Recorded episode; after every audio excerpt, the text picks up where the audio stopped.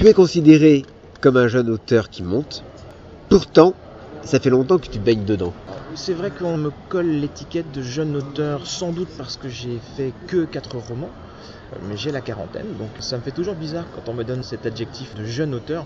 Je pense qu'il faut le prendre dans le sens de qui n'est pas depuis très très longtemps dans le circuit professionnel, parce que pour ce qui est de l'âge, malheureusement, je commence à passer la date de péremption pour ce qui est de la jeunesse.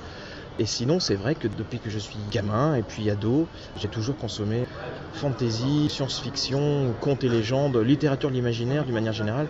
Donc effectivement, je baigne dedans depuis tout petit. Comme on dit chez Astérix, je suis tombé dans la marmite quand j'étais petit.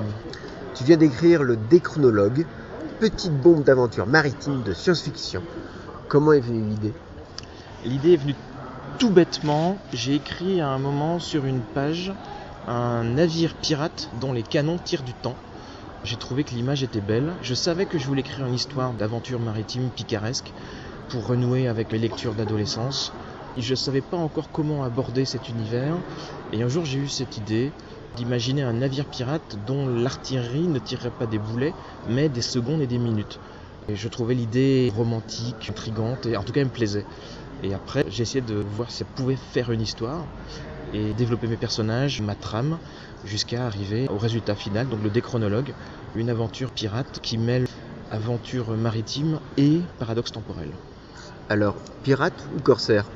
Alors ça c'est la grande question. En fait, techniquement, euh, comme ça se passe dans la première moitié du XVIIe siècle, ce sont ni des pirates ni des corsaires, ce sont des flibustiers. Donc après, il faudrait rentrer dans la terminologie exacte des termes.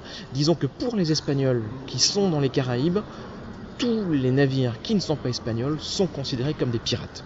Ça, du côté espagnol, c'est réglé, c'est clair. Par contre, pour le capitaine Villon, de son point de vue, il est flibustier. Donc ça vient du hollandais, Vrijbuiter. Je ne sais pas si ça doit se prononcer comme ça.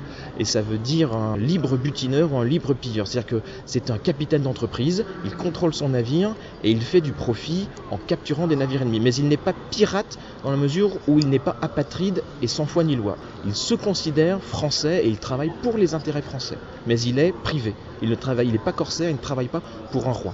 On peut remarquer que l'écriture est soutenue au niveau littéraire, au niveau stylistique, et pourtant elle n'est pas élitiste. C'est vraiment un roman très populaire. C'était vraiment mon objectif. Donc je suis très content que tu aies noté ça.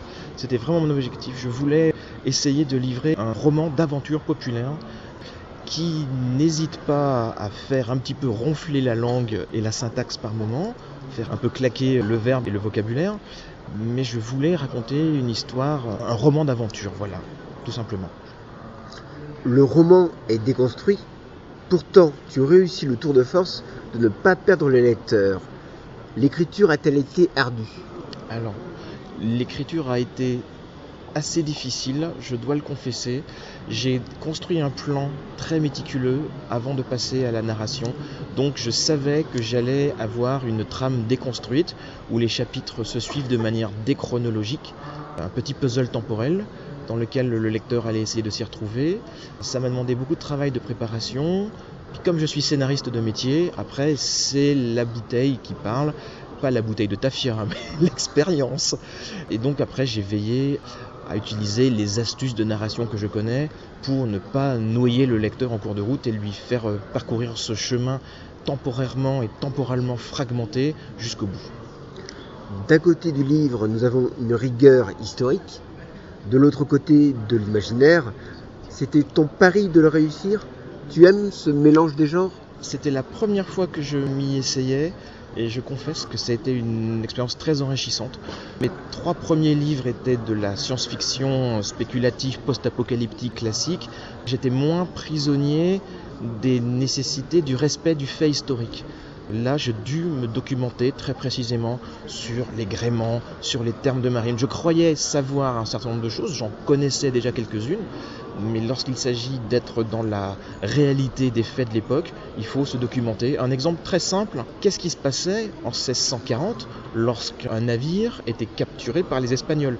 Était-il jugé sur place dans les colonies espagnoles ou juridiquement appartenait-il toujours à l'Espagne et était-il renvoyé à Madrid pour jugement?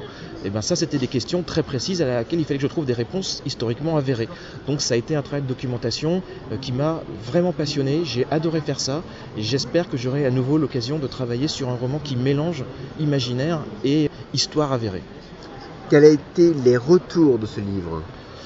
Pour l'instant, pour ma plus grande joie, les retours sont très bons. Le livre fonctionne bien. Je suis très content qu'il ait trouvé un public qui n'est pas seulement le public de la science-fiction. Je suis très content qu'il y ait des gens de tous horizons qui aient apprécié ce livre. Et ça rejoint ce que je disais tout à l'heure, je voulais faire une histoire populaire qui puisse parler à plein de gens et pas seulement à ceux qui ont l'habitude de consommer de la SF. Et maintenant, quels sont les prochains projets? Pour l'instant, je vais me reposer parce que le déchronologue est encore en phase postnatale. Donc, j'ai pas encore complètement réussi à me détacher de mon bébé.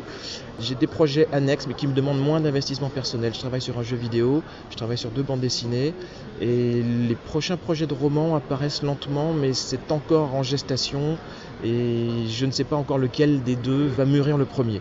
Donc pour l'instant, bande dessinée, jeux vidéo, donc mon travail de scénariste en fait, mon travail classique de scénariste, et je referai un roman sans doute, je vais me replonger dans l'écriture d'un roman à partir de l'année prochaine. D'accord. Eh bien écoute, merci beaucoup. Mais merci à toi.